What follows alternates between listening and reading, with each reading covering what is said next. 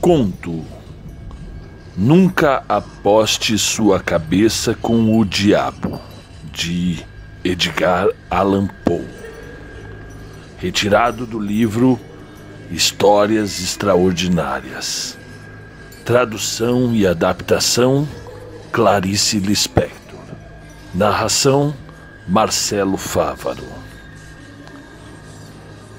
Contanto seja pessoalmente pura a moral de um autor, nada significa a moral de seus livros. Achamos, porém, que toda obra de ficção deveria ter uma moral. E parece que os críticos já descobriram que toda a ficção a tem. Cada livro, um objetivo, uma intenção, uma lição, uma mensagem. Na verdade, repassando os livros que desafiaram o tempo, aqueles que são sempre atuais, fica provado que nenhum homem pode sentar-se para escrever sem um autêntico e profundo objetivo. Um verdadeiro romancista não precisa ter cuidados com a sua moral. Ela está ali, em alguma parte. No tempo próprio, ela aparecerá. Virá à luz tudo o que ele tensionava dizer, tudo o que não tensionava, juntamente com tudo aquilo que ele devia ter tensionado e o resto que ele claramente pretendia tensionar. Assim sendo, tudo dará certo no fim. Então não há razão para que me ataquem alguns ignorantes. Nunca escrevi um conto moral, ou mais exatamente, um conto com uma moral.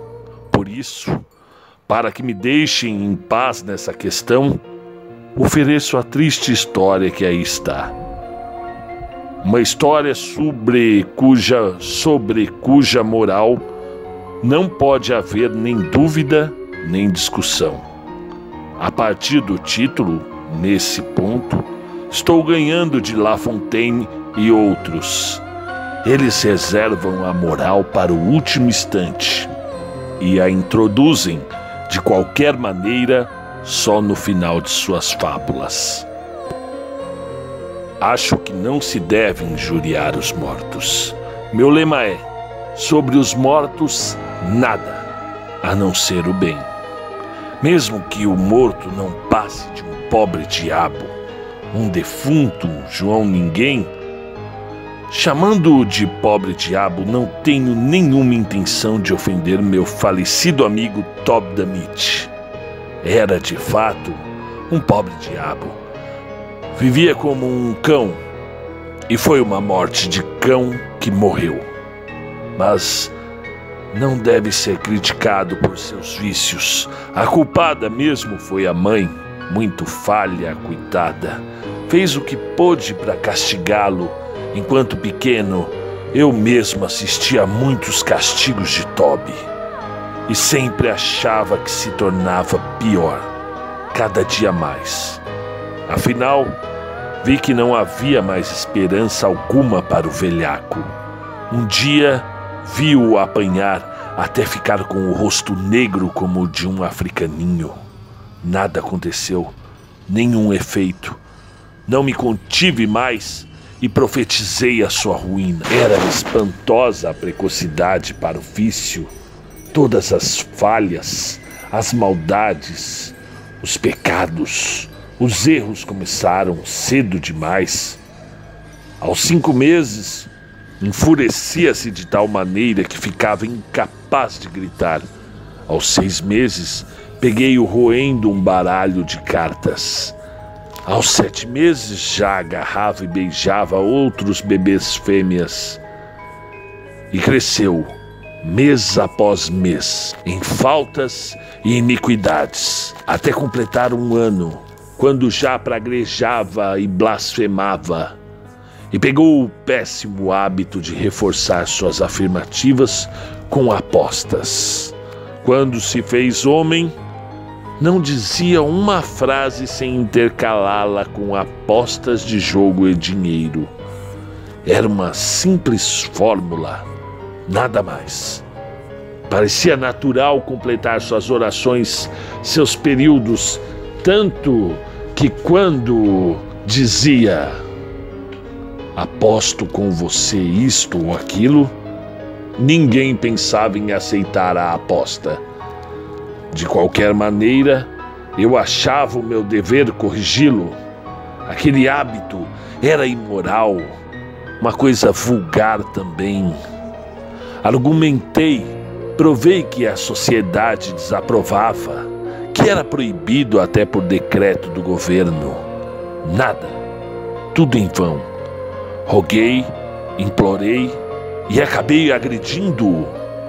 Primeiro sorria depois dava gargalhadas e, quando bati nele, chamou a polícia.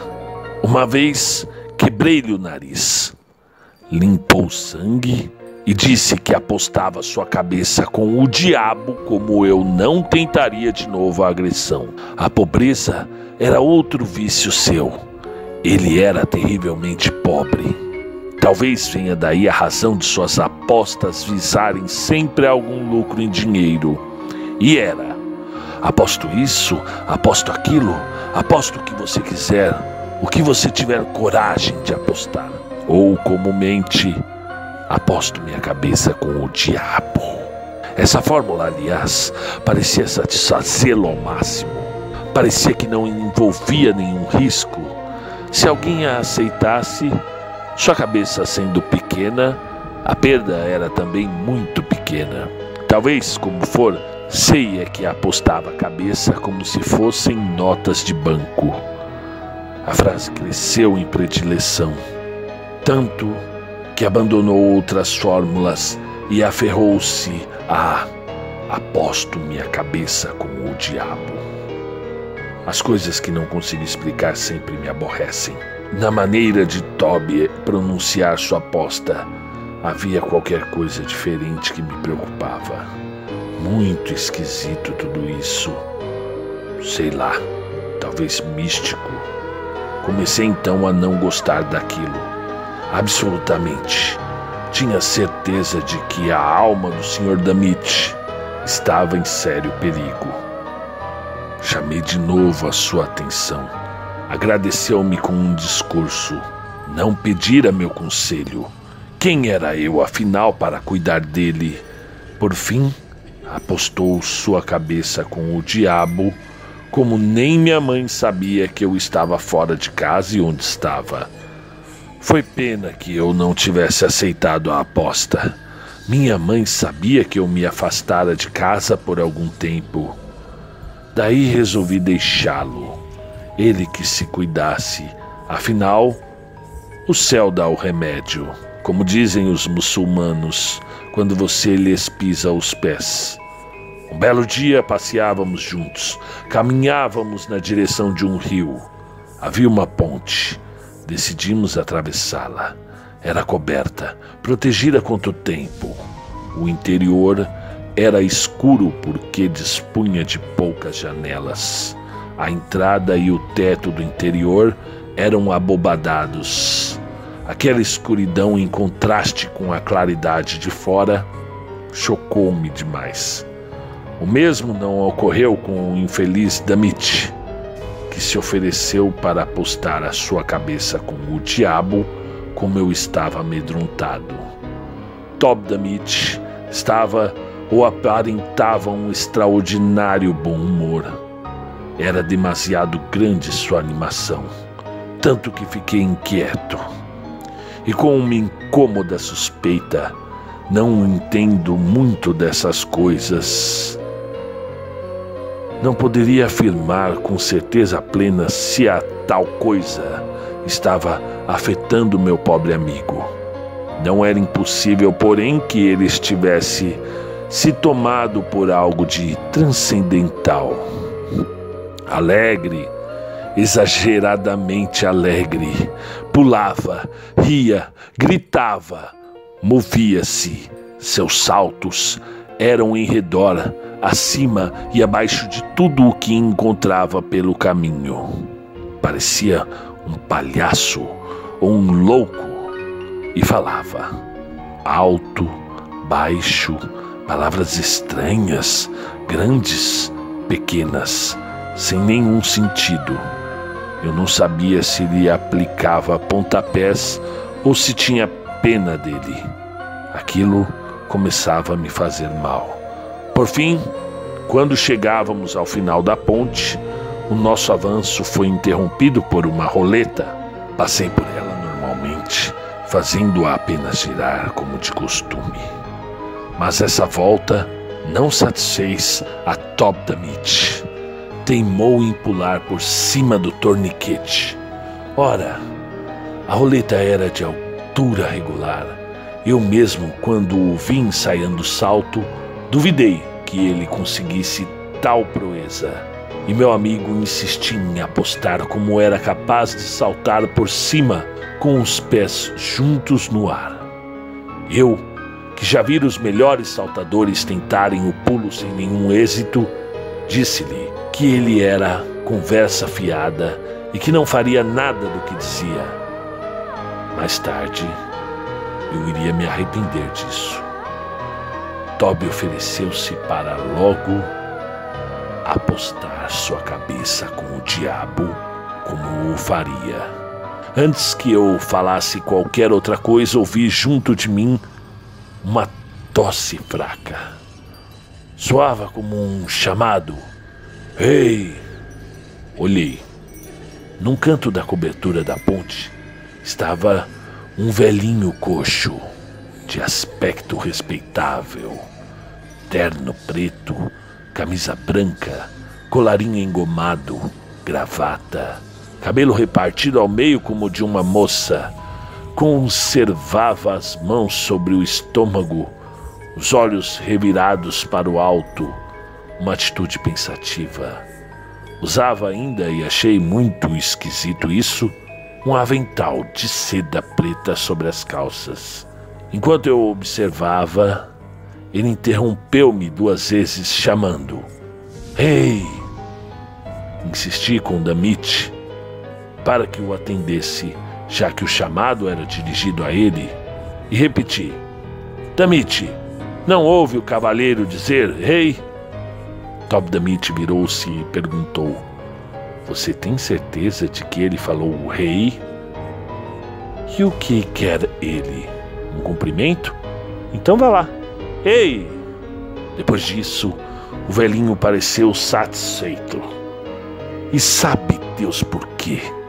Levantou-se e aproximou-se cocheando até segurar a mão de Damit.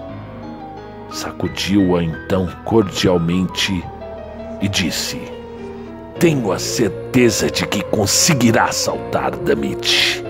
Aliás, é para mim uma questão de consciência permitir que dê esse salto. Vem até aqui.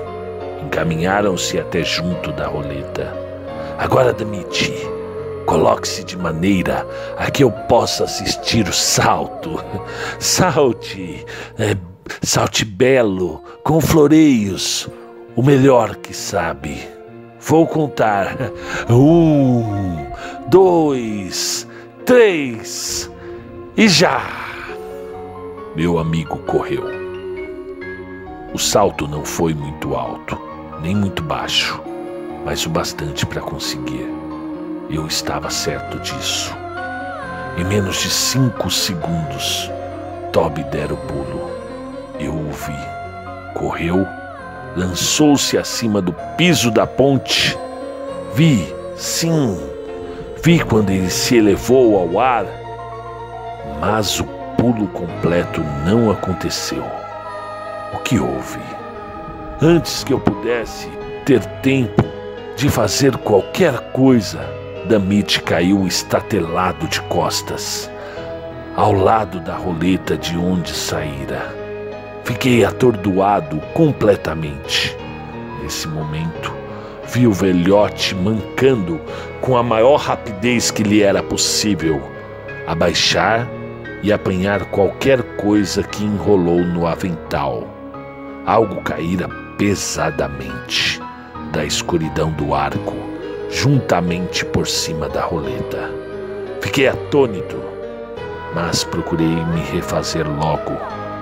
Vi que Damit fora ferido e precisava de mim. Seu ferimento era gravíssimo. Na verdade, sua cabeça fora separada do corpo. Abri rápido uma janela da ponte. Com a luz, a dura verdade atingiu-me mais uma vez. Um pouco acima da roleta, atravessando a abóbada, estendia-se uma barra de ferro que sustentava com outros ganchos toda a estrutura da ponte. Fora ali, na extremidade de um dos ganchos, que meu amigo batera o pescoço. No caso, nenhum remédio mais serviria. Morreu, portanto, e deu uma lição a todas as almas turbulentas. Reguei o seu túmulo com minhas lágrimas. Gravei uma barra sinistra em seu brasão de família. Quanto às despesas do funeral, mandei a conta aos transcendentalistas. Recusaram-se a pagá-la. Desse modo, tive de desenterrar imediatamente o senhor Damit e o vendi para comida de cachorro.